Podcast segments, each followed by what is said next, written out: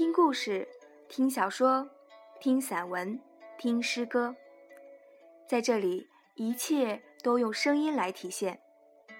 花式电台，我是冰花。今天为大家带来的是一本很有趣的书，来自刘瑜的《送你一颗子弹》。第一篇文章，渊博的人。我认识一些渊博的人。他们是另一种生物。这些人一般对罗马史都很有研究，对每一种农作物的起源也如数家珍。经常探讨的问题包括：郑和下西洋的时候，船只到底有多大？以及下一场科技革命究竟会发生在什么领域？对三国、水浒、红楼梦里面的谁跟谁通奸，那搞得简直是一清二楚。这些都是我不懂的，所以跟他们在一起，我总是感到很惊恐。问题是，作为一个文科博士，我似乎有渊博的义务。人们指望我了解澳大利亚选举制度和加拿大选举制度的不同，指望我说清中亚地区在人种进化过程中起的作用，还指望我对一四九二年这一年的历史意义。侃侃而谈，但是我哪知道这么多啊？我只是人类而已。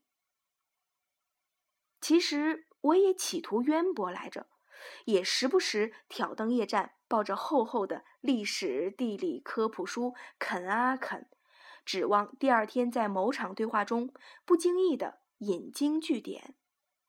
后来发现，一般来说，当我看到一百页的时候。就会忘了前五十页的内容，等我回头去复习前五十页的内容，又忘了第一百页的内容，于是我转来转去，气喘吁吁，最后好不容易把所有一百页大致都记住了。过了一个月，却连这本书的作者都忘记了。渊博的人是多么神奇啊！他们的大脑像蜘蛛网。粘住所有知识的小昆虫，而我的大脑是一块西瓜皮，所有的知识一脚踩上就滑得无影无踪。认识到这一点后，出于嫉妒，我就开始四处散布知识智慧无关论。我的观点是这样的：知识只是信息而已，智慧却是洞察力。一个大字不识的农村老太太可能看问题很深刻，一个读书万卷的人可能分析问题狗屁不通。我甚至发明了一个更邪恶的知识智慧负相关论。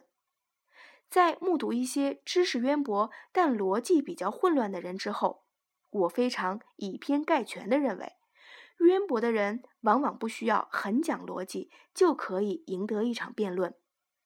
因为他们可以不断的通过例证来论证其观点，而大多数不那么渊博的人，都因为无法举出相反的例子而哑口无言，以至于渊博的人的逻辑能力得不到磨练。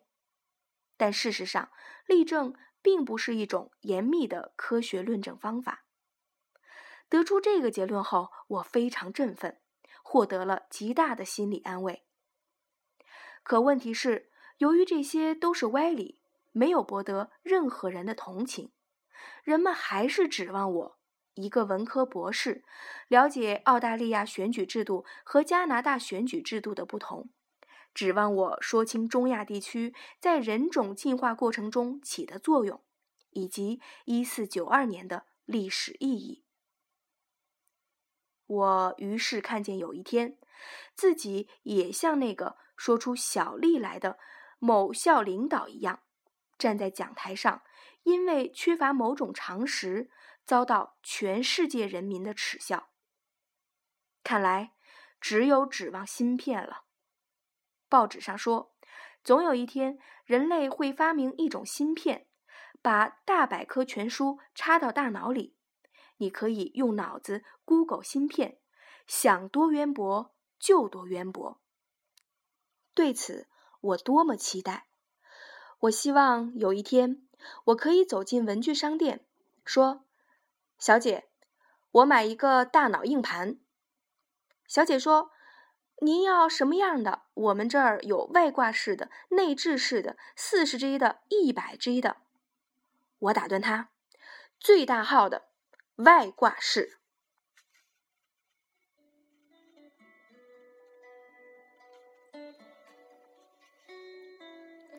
如果你喜欢我的节目，请为我点赞或者评分。如果你有宝贵的意见，可以评论回复或搜索公众微信“花式”，关注并留言。也可以把你想听的内容告诉我。感谢你的收听，花式电台，我是冰花。下期再见。